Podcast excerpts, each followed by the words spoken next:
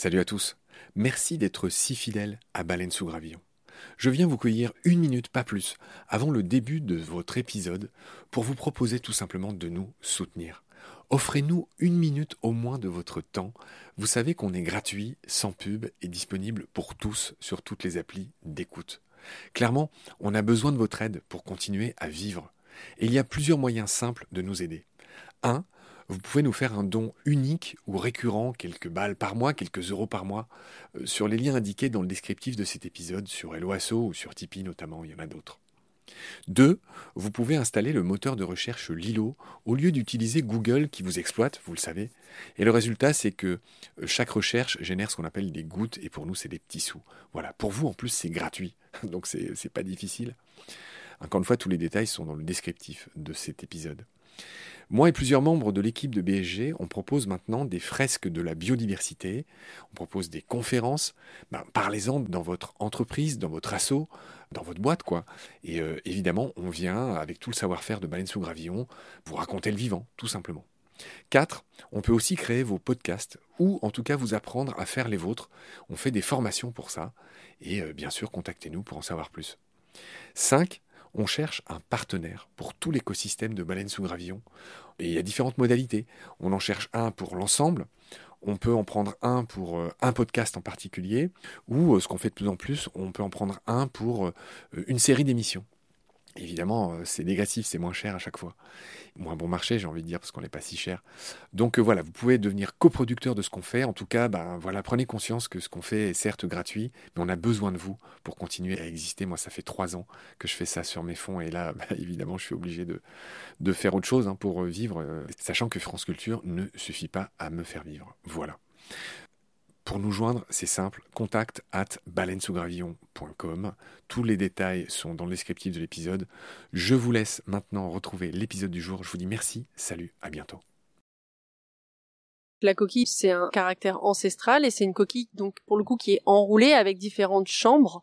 Donc, ça fait des alvéoles à l'intérieur. Euh, les nautiles ont souvent été utilisés dans l'art parce que c'est extrêmement beau quand on ouvre une coquille de nautile de voir toutes ces petites chambres parfaitement réparties. Et en fait, la dernière chambre, c'est là où vit l'animal, où tout le corps se trouve. Toutes les autres chambres servent à la flottaison.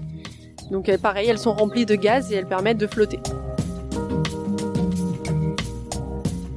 Les céphalopodes, poulpes en tête, sont considérés comme les plus intelligents de tous les invertébrés.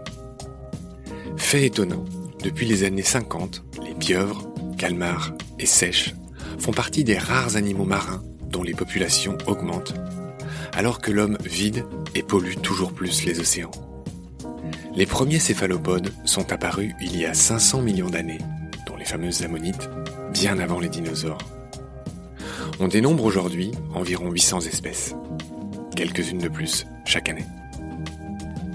Dans le premier épisode, nous avions comme d'habitude passé en revue les caractéristiques de ces animaux, les caractéristiques générales.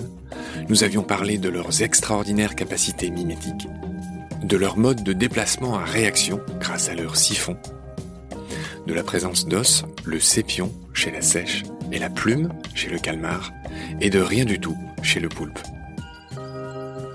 Nous avions souligné leur bluffante intelligence, entièrement cognitive, c'est-à-dire apprise vu que leurs parents meurent avant l'éclosion, et ne peuvent donc rien leur enseigner, au contraire des mammifères comme nous par exemple.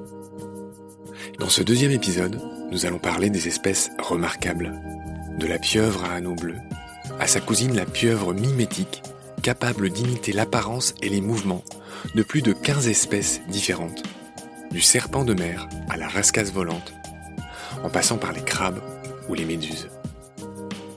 Bien sûr, nous parlerons aussi du calmar géant, le célèbre Architeutis, mais aussi du nautile, le cousin aux 100 petits bras sans ventouse, niché dans sa très belle carapace, tellement recherchée. Du nautile et aussi de l'argonaute, autre nom connu d'un animal très méconnu. L'argonaute, appelé Paper Nautilus en anglais, le nautile de papier, et dont on s'est longtemps demandé s'il ramassait des coquillages pour s'abriter, comme un Bernard l'ermite. C'est l'autodidacte et la pionnière de biologie marine Jeanne Villepreux qui a résolu cette énigme scientifique vers 1830, Ce sont bien les argonautes qui sécrètent leur propre et délicate coquille, et uniquement les femelles. C'est donc pour parler de ces animaux incroyables et méconnus que je suis allé retrouver Marjorie Rossian, cette scientifique qui les étudie au Muséum national d'histoire naturelle de Paris. Céphalopode chapitre 2, suite et fin. C'est parti. Rebonjour Marjorie. Rebonjour Marc. Nous nous retrouvons à nouveau dans la ménagerie du Jardin des Plantes et à la différence de la dernière fois, la panthère est là cette fois. Tu voulais rajouter quelque chose la dernière fois, on parlait du fait que les euh, céphalopodes s'adaptaient très bien aux grands changements qui se passent en ce moment, le réchauffement, etc., le manque ou la migration des poissons. Pourquoi ils s'adaptent mieux que les autres espèces? Les céphalopodes sont consommés par des grands prédateurs, par des grands poissons, par des baleines, par des requins, par des phoques, mais aussi par des grands poissons que nous on consomme. On en a consommé beaucoup, ce qui fait que ça laisse plus de place pour eux pour se développer pour avoir peut-être un taux de survie à la naissance qui est plus important et du coup ils vont être un peu moins impactés par d'autres paramètres puisqu'ils vont être plus nombreux déjà de base à grandir et à pouvoir euh, survivre. Alors aujourd'hui à notre menu, chère Marjorie, on va passer en revue les différentes et les principales espèces de céphalopodes les plus incroyables, les plus connus ou les moins connus. Et on va commencer à tout seigneur, tout honneur par les pieuvres, par les poulpes. J'avais expliqué la dernière fois que poulpe, l'étymologie, c'est poly pousse plusieurs pieds. Poly, tout le monde là, euh, pousse, dans ce cas-là, c'est les pieds. On avait parlé de Victor Hugo, j'y reviens pas, du fait que les Français parlent de pieuvre depuis le roman de Victor Hugo, Les Travailleurs de la mer. La première dont j'ai envie que tu me parles, c'est celle qu'on voit au début de ce fameux doc que j'ai euh, signalé, qui s'appelle My Octopus Teacher, qui est un merveilleux documentaire que tu as vu. D'ailleurs, tu l'as aimé aussi ou pas? Oui, j'ai adoré. Il était, euh, il est incroyable. Je l'ai vraiment trouvé incroyable par rapport à tous les reportages qui ont été faits sur ah, les céphalopodes. C'est beaucoup plus qu'un reportage. C'est c'est une histoire une vraie histoire. Ouais, c'est une vraie histoire racontée par un type extraordinaire. Je recommande ce documentaire à tous ceux qui nous écoutent, mais alors là, sans aucune réserve, hein. c'est vraiment un des meilleurs trucs que j'ai vus ces dix dernières années, et peut-être même de ma vie. Avec euh, My Octopus at Home, qui est l'autre doc où au début il part plonger avec la pieuvre géante du Pacifique. Je voudrais que tu me parles un peu de cette géante de la famille des poulpes. La pieuvre géante du Pacifique, c'est la plus grande espèce de poulpe donc on parle pas des calamars géants, là on est vraiment que chez les poulpes. C'est une espèce qui peut faire entre 3 et 4 mètres d'envergure adulte. C'est assez immense et en moyenne ça fait 15-20 kilos quand c'est adulte, mais euh, il y a des euh, enregistrements comme quoi ça a pu atteindre 70 kilos presque facilement je dirais. Donc c'est des géants euh, qui vivent plutôt donc dans le Pacifique, dans les eaux plutôt froides et qui sont inoffensives. Hein. Elles vont pas venir attaquer particulièrement un humain ou quelque autre personne. Ça mange du crustacé comme euh, un autre petit poulpe le ferait. Par contre, c'est curieux et c'est joueur. Donc, euh, quand ça s'approche d'une caméra ou d'un masque et que ça a des ventouses qui font 6 euh, cm de diamètre, effectivement, ça peut être un peu plus dangereux. Oui, du coup, ça me fait penser qu'effectivement, on voit dans ces docs que les poulpes raffolent des crabes et qui développent des stratégies pour les capturer mais là encore, qui sont des preuves d'intelligence hors du commun. Est-ce que tu peux nous en citer quelques-unes? Dans My Octopus Teacher, on voit justement cette petite pieuvre essayer plusieurs techniques d'approche. Souvent, il peut y avoir du camouflage. Donc, ils se camouflent, ils se postent près des endroits où il y a des proies, et ensuite, ils vont euh, venir la recouvrir, se mettre par-dessus, et l'attraper et la diriger directement vers le bec. Après, euh, ils peuvent aussi directement attraper avec les bras en balançant les bras très rapidement sur la proie pour l'attraper et pour la coincer. Mais il y a, il y a des dizaines de possibilités. En fait, presque j'ai envie de dire à chaque personnalité et à chaque caractère, euh, à sa technique de chasse. On va enchaîner sur une autre espèce, le poulpe commun tout simplement, hein, celui qu'on voit à peu près partout dans les documentaires, même dans la Méditerranée, toi et moi on en a vu. Qu'est-ce que tu peux me dire sur le poulpe commun? C'est l'espèce qu'on a certainement le plus étudiée puisque on l'a facilement en aquarium. C'est à lui qu'on fait faire euh, des tests de labyrinthe, des tests d'intelligence. C'est lui qu'on va croiser dans des petites profondeurs quand on est plongeur et qui va venir avec son petit bras nous attraper le doigt. C'est une espèce qui vit euh, entre 0 et 100 mètres à peu près, mais qui va être plus fréquente dans les petites profondeurs, qui va se nourrir euh, essentiellement de crustacés, donc de crabes, des bivalves aussi il va venir percer la coquille et aspirer en fait le muscle du bivalve euh, à l'intérieur. C'est une espèce qui est à la fois très commune mais euh, très amusante parce que elle a tout de l'ami qu'on peut se faire en fait euh, quand on va plonger quoi. Alors tu te souviens, dans les docs que j'ai déjà mentionnés et rementionnés, ils expliquent que les plongeurs expérimentés savent reconnaître la tanière d'un poulpe aux débris de crabes et de coquillages qu'on trouve devant, parce que évidemment elle rejette tout ce qu'elle mange pas. Et c'est là qu'ils montrent à un moment donné avec quelle précision le poulpe sait faire un tout petit trou dans une coquille, exactement là où il faut, pour que le bivalve s'ouvre. Ça m'a frappé. Là aussi, c'est du travail d'orfèvrissime. C'est incroyable. Et c'est surtout qu'il faut se dire que personne ne leur a appris. C'est à eux de découvrir par eux-mêmes où est-ce qu'il faut percer exactement pour que ce soit efficace et pour qu'ils puissent se nourrir. C'est ça qui est assez incroyable. J'insiste encore pour dire que ce qui est étonnant dans l'intelligence des poulpes, ce sont des animaux qui vivent très peu de temps. Ils vivent entre 1 et 2 ans. Et pourtant, ce sont parmi les animaux les plus intelligents du monde. Et en plus, c'est une intelligence qui est acquise elle n'est pas enseignée par un parent puisque tu l'as très bien expliqué la dernière fois. La maman meurt en général bien avant que les œufs éclosent. Donc c'est ça le grand mystère que se posent les scientifiques, c'est comment un animal fait pour être aussi intelligent alors qu'il vit très peu de temps d'une part et que d'autre part il n'est pas élevé. C'est vrai que c'est assez bluffant, ils sont capables aussi d'observer d'autres euh, poulpes par exemple, un poulpe qui va en croiser un autre est capable d'observer une technique de chasse, de camouflage pour échapper à un prédateur, par exemple. Il serait capable de la reproduire. En fait, il y a eu pas mal d'expériences aussi en laboratoire qui ont été faites sur deux poulpes qui sont dans des aquariums séparés. Un poulpe qui va apprendre, par exemple, à ouvrir un bocal, comme on voit souvent. L'autre qui le regarde, il va être capable d'ouvrir presque directement le bocal en ayant vu son congénère faire il va pas prendre le temps de la réflexion, de chercher comment ça s'ouvre, quel est le mécanisme. Non, il a vu l'autre le faire. Du coup, il va être capable de le reproduire par mimétisme presque instantanément. Ça me fait penser au test connu avec la tache sur le front qui s'appelle le test du miroir, qui montre que les animaux ont conscience d'eux-mêmes, ce qui n'est pas donné chez tous les animaux. C'est même très très rare. On va enchaîner sur les différentes espèces de pieuvres. Je voudrais que tu me parles d'une pieuvre célèbre, la pieuvre à anneaux bleus, qui est très spécial pour une raison que tu vas nous expliquer maintenant. En fait, la pieuvre à anneaux bleus, c'est la seule pieuvre et même le seul céphalopode connu actuellement qui est capable de tuer un homme avec son venin. Presque tous les céphalopodes ont une glande salivaire qui contient du venin, mais qui n'est pas dangereuse pour l'homme et qui sert uniquement à paralyser les proies au moment de la prédation.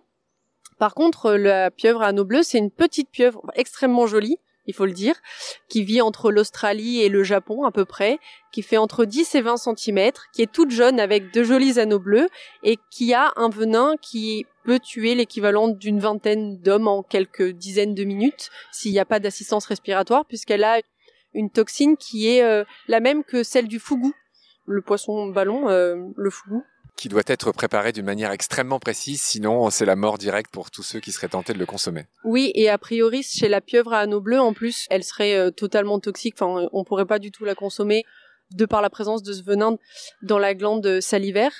C'est donc une morsure qui n'est pas particulièrement douloureuse sur le coup, mais qui entraîne paralysie et arrêt respiratoire et donc euh, la mort. Tu l'as dit, hein, c'est la beauté du diable. Hein. C'est une pieuvre qui est petite, qui est magnifique. Elle a des anneaux bleus métalliques, d'une beauté à couper le souffle, mais elle est aussi très dangereuse. Est-ce qu'il n'y aurait pas là une espèce de leçon? On a presque fini avec les pieuvres. Toi-même, tu as souhaité parler de la pieuvre mimétique. Oui, parce que parmi les pieuvres notables, j'ai envie de dire, celle-ci est assez incroyable. C'est une pieuvre qui a des très très longs bras, qui est noire et blanche, et qui est capable d'imiter presque une dizaine d'espèces d'animaux totalement différents, puisqu'elle peut imiter à la fois le serpent marin, euh, elle peut imiter un poisson plat, elle peut imiter une rascasse volante, elle peut s'enterrer et réapparaître un mètre plus loin et imiter un ver marin. Enfin, elle peut imiter tout un tas d'espèces et ça c'est pareil. On sait même pas si elle les a déjà croisées ces espèces. On sait pas comment elle fait pour savoir à quel moment elle doit imiter telle espèce pour se prémunir d'une prédation ou pour euh, elle-même euh, attaquer une proie. Je pense qu'on a fait le tour des poulpes, pieuvres, les plus représentatifs. On a encore pas mal d'animaux à passer en vue, donc on va laisser là les poulpes. Il y a à peu près 200 espèces sur les 800, donc il y a à peu près un quart, c'est des poulpes. Et on va enchaîner sur l'autre célébrité du monde des céphalopodes, bah, c'est le calmar. Et là, c'est 300 espèces. Et donc, en premier lieu, je voudrais que tu nous rappelles les différences notoires entre les poulpes et les calmars. Alors, les poulpes ont huit bras et pas de tentacules, alors que le calamar a huit bras et deux tentacules, donc deux bras modifiés qu'il peut projeter pour attraper des proies. En plus de ça, le calamar est plutôt un grand nageur. Il ne peut pas rester au fond et ne pas bouger, alors que le poulpe est plutôt sédentaire et il va se cacher dans un trou sans bouger et y passer sa vie.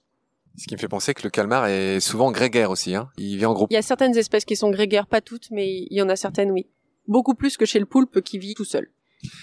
Alors, chère Marjorie, qui dit calmar, dit calmar géant. Évidemment, c'est un morceau de choix dans notre émission d'aujourd'hui.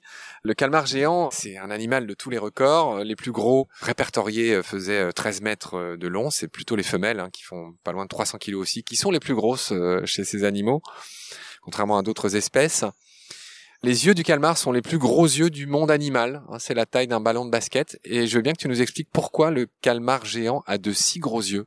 Alors pourquoi Je pense que je n'ai pas encore une fois euh, la réponse absolue, mais par contre il y a des hypothèses qui ont été émises. De manière générale, la vue est un sens assez développé chez les céphalopodes. Avoir de si grands yeux en vivant à grande profondeur permettrait de capter un C de lumière pour détecter la présence par exemple de cachalots qui pourraient se trouver presque à 100 mètres de distance et qui sont les prédateurs privilégiés des calamars géants.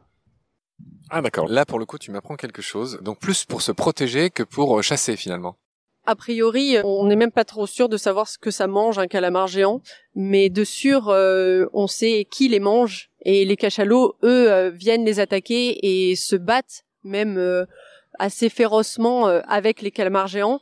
On voit souvent sur les la peau des cachalots des marques de des becs des calmars ou alors des ventouses qui se sont agrippées sur sur leur peau.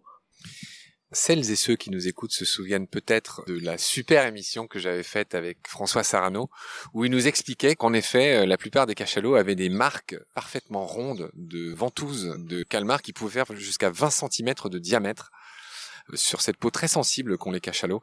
J'en profite pour saluer François au passage, avec qui on va sans doute refaire euh, bientôt une émission.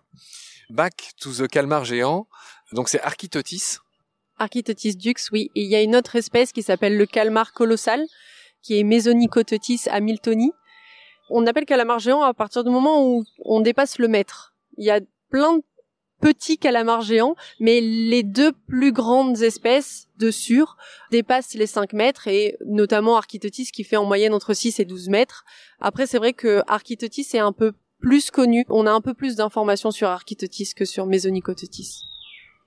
Oui, j'en profite pour dire que la science qui s'intéresse aux pieuvres, aux calmars, aux céphalopodes en général s'appelle euh, la teutologie, T-E-U-T-H-O, logie, qu'on retrouve dans Architotis, qui doit signifier quelque chose comme le grand calmar. Le grand calmar. En grec. Alors, euh, oui, calmar géant, hein, il y a quand même d'autres choses à dire. On les a longtemps retrouvés morts, échoués sur des plages, et on a beaucoup élucubré, puisqu'ils étaient déjà à moitié décomposés. C'est qu'en 2004 qu'un japonais a réussi à les filmer à 900 mètres de profondeur alors je sais pas c'était lequel, euh, c'était le colossal ou le géant, tu pourras peut-être me le dire. Mais c'était la première fois. Et depuis on l'a filmé euh, plusieurs autres fois. Est-ce que tu as quelques billes là-dessus? Oui, c'est bien Architotis qui a été filmé par un japonais la première fois. Il a été filmé l'année dernière pour la seconde fois et pour la première fois euh, dans les eaux américaines au niveau du golfe du Mexique. Il a été filmé avec un robot sous-marin, encore une fois, qui était en exploration autour des 700 1000 mètres de profondeur, je crois. Et ils ont filmé pendant près de 24 heures pour avoir 30 secondes de vidéo où on voit des bras attraper le leurre lumineux qu'ils avaient mis. On pense que c'était un architotis. Mais c'est tout. Comment t'as dit qu'il s'appelait le deuxième? Mésonicototis. Ok, donc ça c'était pour le calmar qui aurait inspiré le fameux mythe du kraken. Oui, c'est ça. On l'avait raconté ça aussi. Ok, donc ça c'était pour les calmars. Est-ce qu'il y a d'autres choses à dire sur les calmars avant qu'on enchaîne sur nos amis les sèches une chose qui est assez intéressante chez le calamar géant aussi, c'est que on pensait au départ qu'il y avait une vingtaine d'espèces de calamars géants qui étaient réparties autour du globe, et en fait aujourd'hui, grâce à des analyses génétiques, on s'est rendu compte que c'est qu'une seule et unique espèce, et certains scientifiques ont émis l'hypothèse que ce soit même une seule et unique population qui soit dans le monde entier en fait, et que les œufs soient très bien dispersés par les courants et qu'on puisse avoir une seule et unique population. En fait, il y a une diversité génétique très faible. Peut-être qu'il y a eu, pendant un temps, en tout cas, une seule et unique population de calamars géants dans le monde entier. Depuis tout à l'heure, moi je dis calmar et toi tu dis calamar. Le vrai terme c'est calmar, mais c'est un abus de langage. C'est plus facile à dire calamar, c'est juste un aspect linguistique. Les gens de manière général pour simplifier la prononciation disent calamar. J'ai pris l'habitude de dire calamar moi aussi. Eh bien, on va laisser là nos calamars ou calmars. J'aimerais qu'on parle maintenant des sèches. On a évoqué plusieurs fois déjà la plus jolie d'entre elles, sans doute, qui est toute petite, qui est de toutes les couleurs, qui a une technique de chasse foudroyante. Tu parlais de 15 millisecondes la dernière fois pour lancer un tentacule sur ce qui veut attraper des petits crabes en général, des petites crevettes. Ça, c'est la sèche flamboyante. Est-ce qu'on commencerait pas par elle? Ce qui est assez intéressant, c'est que ces couleurs sont a priori euh, pas dédiées au camouflage, puisque au contraire elle est très voyante, même si donc elle peut se camoufler, elle peut changer de couleur. Elle a aussi des couleurs très flashy qui rappellent un peu les techniques des animaux euh, venimeux. Donc euh, il y a des hypothèses de certains scientifiques qui pensent qu'elle pourrait être toxique et extrêmement toxique à la consommation pour les autres espèces et que ce serait un moyen pour elle de signaler que bah vaut mieux pas la manger quoi. Alors on la trouve où la sèche flamboyante? Il y en a évidemment pas en Méditerranée. Non, plutôt en Australie. C'est une espèce qui est plutôt euh, dans les eaux tropicales, en fait, dans les eaux chaudes. Et en général, ces espèces-là sont souvent en Australie. Qu'est-ce que tu entends par ces espèces-là? C'est comme la pieuvre à anneaux bleus, les espèces qui sont plutôt toxiques de manière générale et un petit peu dangereuses euh, se retrouvent euh, assez souvent dans les eaux australiennes. Ce que tu dis est très juste et s'étend à pas mal d'autres catégories du vivant. Les serpents australiens sont connus pour leur dangerosité L'Australie est un continent qui réunit une population d'animaux venimeux qui est sans doute la, la, plus, la plus dangereuse au monde et aussi la plus intéressante, bien sûr, d'un point de vue d'éthologue ou de personnes qui étudient les animaux. Alors, du coup, la transition est toute trouvée. Tu as tenu à parler aussi de la sèche géante d'Australie. C'est la plus grande sèche qui existe, qui peut euh, faire plusieurs kilos également et qui peut atteindre quasiment un mètre. C'est quand même des sèches qui sont incroyablement grande par rapport aux espèces les plus communes qu'on a dans le commerce. Une sèche, ça fait jamais un mètre de long. Et c'est des espèces qui chassent de jour et qui vont, elles, a priori, j'ai vu un reportage d'ailleurs, euh, il me semble que c'était sur Arte, un reportage d'une sèche géante d'Australie, Sepia apama, qui va chasser la pieuvre à anneaux bleus alors qu'elle est extrêmement toxique. A priori, la sèche géante ne serait pas sensible à sa toxicité c'est rigolo ces intrications, ces liens bizarres entre animaux de la même famille, enfin en tout cas cousins. C'est assez répandu chez les céphalopodes, il y a énormément de cannibalisme en fait, quasiment même chez les espèces de taille moyenne à grande, il y a presque toujours consommation d'individus de la même espèce qui sont plus petits ou euh, d'autres espèces de céphalopodes euh, rencontrées dans les eaux.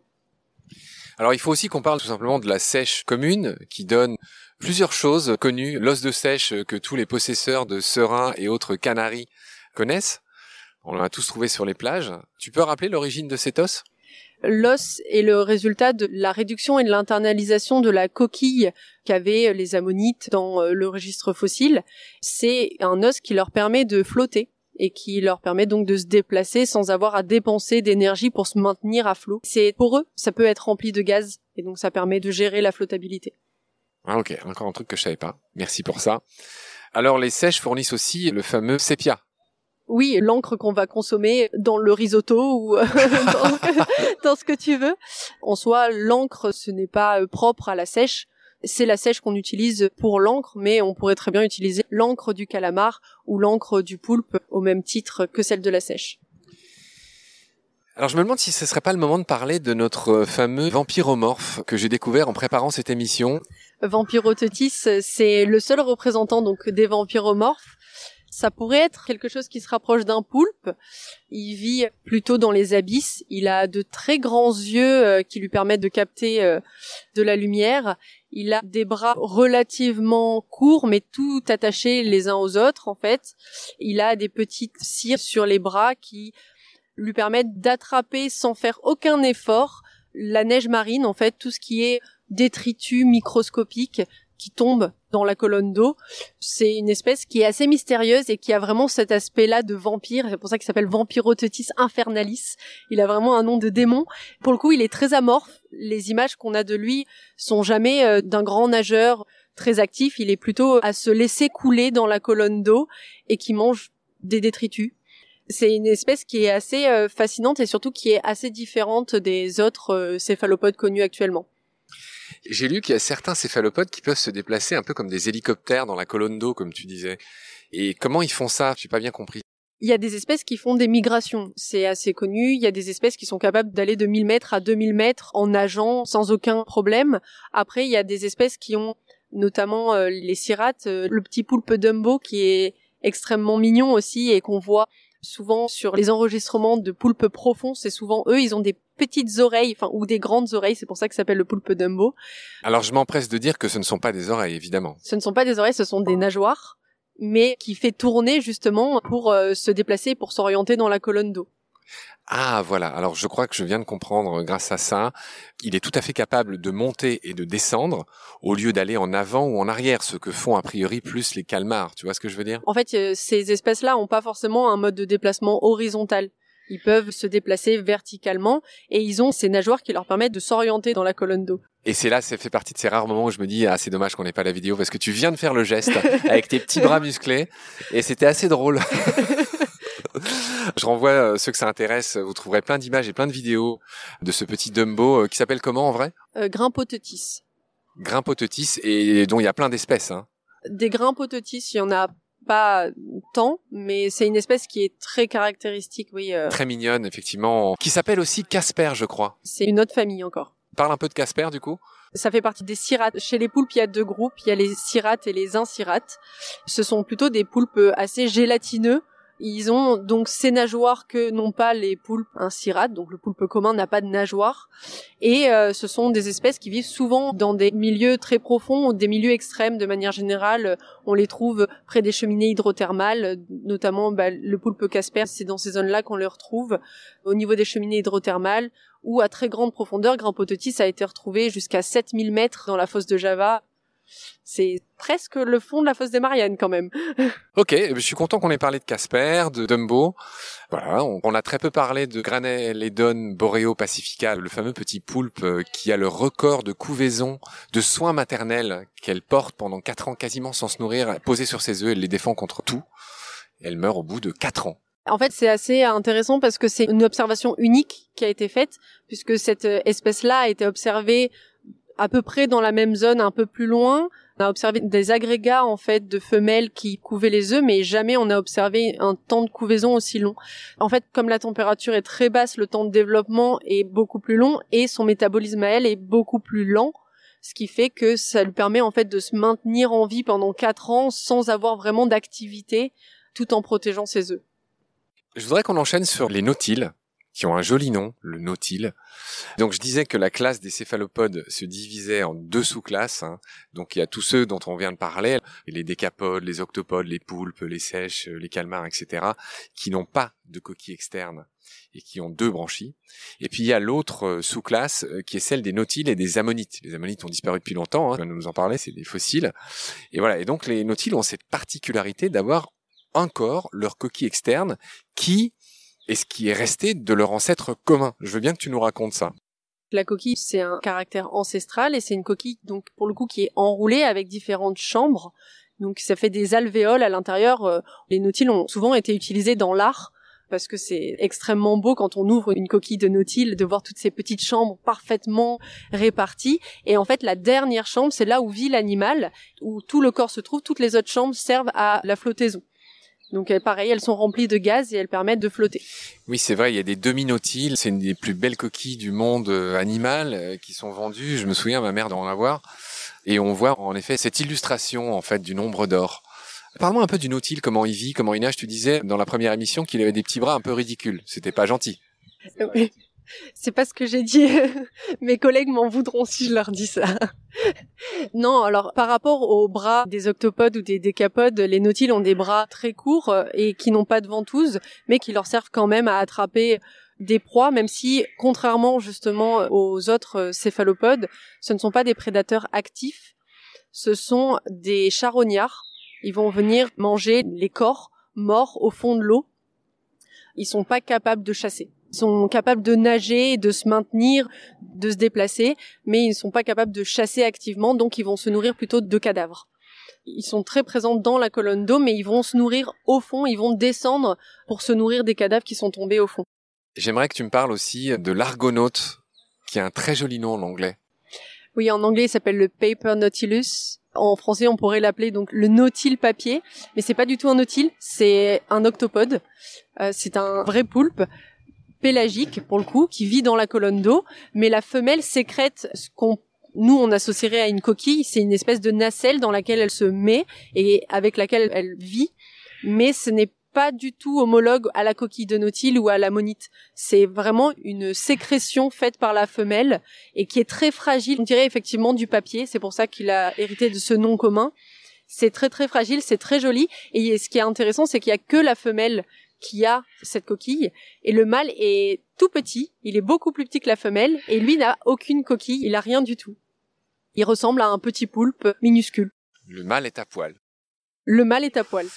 Exactement. On arrive au bout des espèces que j'avais notées. Est-ce qu'il y en a d'autres que tu souhaiterais mentionner? Il y a une autre espèce qui est assez intéressante et qui, euh, pour le coup, a pas mal de différences avec les autres céphalopodes, c'est la spirule.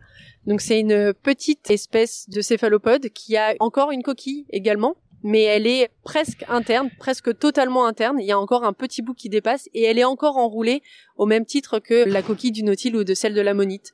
C'est une espèce qui est assez marrante. Elle, elle a typiquement pas de glandes salivaires, donc elle a pas de venin. Elle a plein de petites différences avec les autres céphalopodes et elle a cette coquille. C'est passionnant. Je cherche aussi, euh, est-ce que oui, est-ce qu'on a fait le tour? Il y a tout un groupe euh, dans les petites espèces qui euh, ressemblent à du verre. On dirait qu'on a soufflé du verre. Elles sont totalement transparentes et elles vivent dans les abysses. On les croise jamais du coup en plongée parce que c'est beaucoup trop profond. Ça vit que dans des milieux très sombres on a l'impression de voir du vert. Après, on a aussi le calamar fraise en français, je pense qu'on traduirait comme ça, qui est un calamar qui a plein de petits points. Il est plutôt rosé, rouge, avec plein de petits points et on dirait une fraise, vraiment. Il a la même allure qu'une fraise avec tous ces petits grains. Puis tu dois forcément connaître et t'intéresser à Laurent Balesta, qui n'est pas très loin de Nice. Et lui, euh, l'a plongé dans son espèce de cloche en début 2020, je crois, c'était, ou en 2019 c'était euh, l'été 2019. J'ai vu le film en avant-première la semaine dernière. Ah cool. Et donc lui, il a vu les fameux calmars vénés. Oui, c'est l'oligo. C'est un calmar qu'on consomme quand même un petit peu en Méditerranée. C'est ce qu'on appelle l'encornet en fait, euh, l'encornet, c'est une appellation commerciale, mais qui est pas propre à un groupe, qui est propre à ce qui les arrange sur le moment. Parfois, ils appellent ça calmar, parfois, ils appellent ça encornet. La logique, par contre, m'échappe un petit peu. Du coup, le calmar veiné, on a l'impression qu'on lui a fait presque des cicatrices sur la peau et c'est ça qui fait qu'on le reconnaît si bien. Et Laurent l'a filmé en Méditerranée à 60 mètres de fond, donc c'est pas si profond au final, au large de Marseille. Et il a filmé en train de se reproduire. C'était la première observation qui a été faite et le premier film qui a été fait de reproduction de ce type d'espèce. Ok, bah merci pour ces précisions, et notamment sur ce calmar veiné filmé par Laurent Malesta, que j'espère interviewer un jour aussi. Je voulais que tu me dises un mot des ammonites et des bélémnites qui n'existent plus, mais qui sont des fossiles ultra célèbres. Tout le monde voit à quoi ça ressemble une coquille d'ammonite, mais rappelle quand même euh, comment c'est. Une coquille d'ammonite, typiquement, on va retrouver une coquille enroulée qui va ressembler presque à un escargot, je dirais, qu'on va retrouver dans énormément d'endroits dans le monde. C'est vrai que c'est des espèces qui étaient énormément diversifiées pendant une période et qui ont complètement disparu aujourd'hui. Et justement, ma directrice de thèse est spécialiste de ce groupe-là. Donc euh, Isabelle Rouget, qui est ammonitologue, qui travaille encore aujourd'hui beaucoup sur ces espèces-là, et qui s'intéresse donc comme moi à leur mâchoire. Oui, ce que tu me disais tout à l'heure, c'était intéressant dans le monde scientifique, ce qui se passe entre vous, c'est-à-dire que elle, elle est euh, paléontologue, c'est-à-dire qu'elle étudie le passé grâce aux fossiles, et toi, tu étudies les êtres existants actuels, et que chacune va éclairer l'autre. Est-ce que tu peux revenir un petit peu là-dessus? Oui, Isabelle s'intéresse donc plutôt aux espèces fossiles et notamment donc à leur euh, mâchoire et moi qui ai fait des études de biologie marine, je m'intéresse plutôt aux espèces qui vivent actuellement, mais je m'intéressais également à leur mâchoire et à leur fonctionnement et à leur utilité dans le monde scientifique notamment. Et en fait, nous nous sommes rencontrés et c'est comme ça qu'est né mon sujet de thèse parce que on avait presque les mêmes problématiques. Elle, elle a besoin de l'actuel pour comprendre le passé et moi, j'avais envie de comprendre le passé pour comprendre aussi comment on en était arrivé là. Donc, il fallait aussi s'intéresser au passé.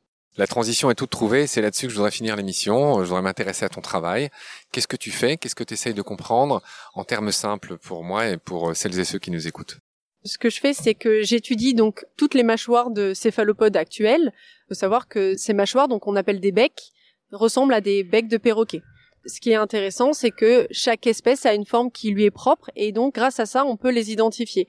On peut utiliser les becs pour plein de choses, notamment pour l'identification et c'est d'autant plus intéressant qu'on sait que les becs sont conservés dans les estomacs des prédateurs alors que le reste du corps comme c'est mou, c'est extrêmement vite digéré. Là, on va avoir des restes qu'on va pouvoir identifier donc on va pouvoir savoir par exemple que telle baleine mange tel et tel céphalopode. Moi, ce qui m'intéresse ici, c'est à partir de la forme de ces mâchoires, essayer d'identifier des potentielles fonctions que pourraient avoir ces mâchoires-là grâce à leur forme. On imagine que un céphalopode, ça peut percer un objet, ça peut le cisailler. Pardon, ne perds pas le fil de ce que tu es en train de dire, je voudrais tout de suite rebondir là-dessus. On en a parlé. Comment fait un céphalopode, un poulpe, pour faire un tout petit trou d'horloger dans un petit coquillage avec un bec qui ressemble à un bec de perroquet. Là, je piche pas comment il fait pour euh, forer. Ben justement, c'est pas très clair.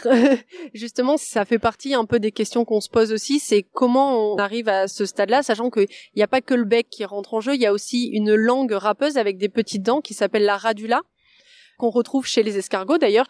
Et donc la combinaison de cette radula plus l'intervention du bec lui permet de faire un trou. Mais exactement le mécanisme qui permet de faire ce trou-là avec cette précision-là, il n'est pas encore tout à fait bien connu.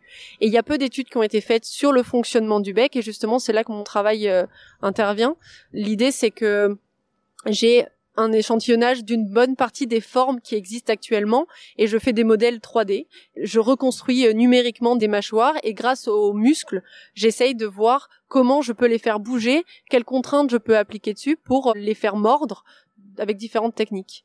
Mais alors, pardonne-moi, j'y connais vraiment rien et c'est vraiment des remarques de profane. Mais ça me paraît étonnant que t'aies pas de spécimens vivants pour essayer de voir comment ils font. Eh ben, le problème, c'est que je sais pas si en plongée t'as déjà vu ou on le voit souvent dans les documentaires, c'est que un poulpe ou une sèche qui va attraper une proie, ça va le mettre au milieu de ses bras et tu vois plus rien en fait. T'as pas la chance de pouvoir mettre une caméra et regarder comment il va utiliser sa mâchoire. Il va complètement recouvrir la proie et à partir de là, tu vois plus rien. Il y a que des bras au milieu. J'ai filmé des sèches en aquarium au marinarium de Concarneau qui sont en train de manger, mais je vois jamais, jamais l'action du bec. Je vois que l'action des bras autour. En médecine, il existe des toutes petites caméras qu'on peut insérer dans les corps. Euh, pourquoi ne pas imaginer la même chose dans la bouche d'une sèche et puis on appâte avec je ne sais pas. C'est peut-être très naïf hein, ce que je dis. Déjà, c'est compliqué. Typiquement, le poulpe, c'est le seul invertébré qui est considéré au niveau de la science au même titre que les souris. Donc, ça veut dire qu'il y a des protocoles pour l'étudier et pour faire des tests dessus. Il faut faire attention parce que c'est, comme on a dit, des animaux très intelligents qui ressentent la douleur. Donc, on peut pas faire ce qu'on veut. On va essayer de pas leur faire de mal. Ça me paraît incroyable que tu aies des modèles en 3D, qu'il faut que tu imagines, alors qu'en effet, ça paraît beaucoup plus simple d'essayer de filmer d'une manière ou d'une autre. Mais avoir l'information du bec et des muscles, ça nous permet déjà de généraliser à beaucoup plus d'espèces qu'une seule qui sera Octopus vulgaris, le poulpe commun. Et en plus de ça, ça va nous permettre ensuite de déformer les mâchoires actuelles pour qu'elles ressemblent à des fossiles. Et là, on va pouvoir se dire, ben, si en connaissant telle fonction et en la déformant pour qu'elle ressemble à tel fossile de céphalopode qu'on connaît, peut-être qu'on va pouvoir imaginer les fonctions que pouvait avoir et donc le régime alimentaire que pouvait avoir tel fossile de céphalopode. Et c'est là que les modèles 3D sont absolument géniaux, c'est que tu peux pas faire ça avec quelque chose de physique. Et en plus de ça, tu peux quantifier, avoir euh, de nombreuses mesures, des fibres musculaires, connaître euh, comment les muscles vont s'actionner, faire des tests, tester des résistances. Est-ce que avec telle proie, le bec s'actionne de la même façon? Est-ce qu'il peut le percer ou est-ce qu'il y arrive pas? Et ça, c'est des choses qui sont trop dures à mettre en place sur du vivant et qui seraient trop douloureuses, typiquement. On a fait ça dans les années 70. Hein. Il y a des chercheurs qui ont enlevé le bec pour voir à quoi il servait. Donc, ils opéraient un poulpe, ils lui enlevaient la mâchoire inférieure, ils regardaient s'il arrivait toujours à manger. Puis ensuite, ils enlevaient le supérieur et ils regardaient s'il arrivait toujours à manger. Mais c'est un petit peu barbare. Et on fait plus ça aujourd'hui. Donc, les modèles 3D sont là pour d'abord avoir accès à un très grand nombre de spécimens, pouvoir faire tout ce qu'on veut sans faire de mal à aucune espèce. Et en plus de ça, on peut un petit peu extrapoler et venir euh, s'intéresser au registre fossile. Eh ben voilà qui me rassure, cette humanité dans tes recherches. Je pense qu'on a fait le tour, Marjorie, mais évidemment, si tu penses qu'il y a d'autres choses à ajouter, c'est le moment de les dire ou de te taire à jamais. je décide de me taire à jamais. Très bien, tu prends cette option-là. Eh bien, je te pose la dernière question rituelle qui concerne le titre de mon podcast, Baleine sous gravillon. Je voudrais savoir si ça t'inspire quelque chose. Baleine sous gravillon, ça m'inspire quand même quand on a un petit souci qu'on essaye de cacher quand même. Mais Quand on dit il y a baleine sous gravillon, en tout cas avec mes amis de fac, quand il y avait baleine sous gravillon, c'est qu'on avait un petit truc à cacher quand même. Je te remercie beaucoup du temps que tu m'as accordé, de la patience et de la gentillesse avec laquelle tu nous as expliqué toutes les caractéristiques de ces espèces incroyables que j'invite tout le monde à essayer de voir en plongée, interagir avec elles, aller voir les deux beaux docs dont j'ai parlé, euh, My Teacher Octopus et l'autre My Octopus in the House. Voilà, vous les trouverez. Grand merci et à une prochaine euh, dans les coins de Nice, pourquoi pas pour aller plonger. Oui, merci Marc. Salut Marjorie. Salut.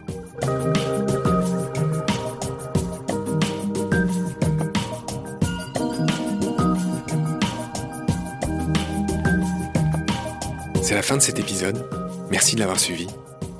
Merci de partager le lien de Baleine sous Gravillon et de vous abonner si vous avez aimé. Des étoiles et des commentaires sont les bienvenus si vous écoutez l'émission sur iPhone. Celles et ceux qui le souhaitent peuvent aussi nous aider en faisant un don sur le site Tipeee. Merci par avance. Vos critiques, conseils et suggestions sont aussi les bienvenus sur la page Facebook de Baleine sous Gravillon. Je remercie mes équipiers pour leur aide précieuse ainsi que Félix Labande, l'auteur sud-africain de la chanson du générique. Je vous retrouve très vite pour un nouvel épisode.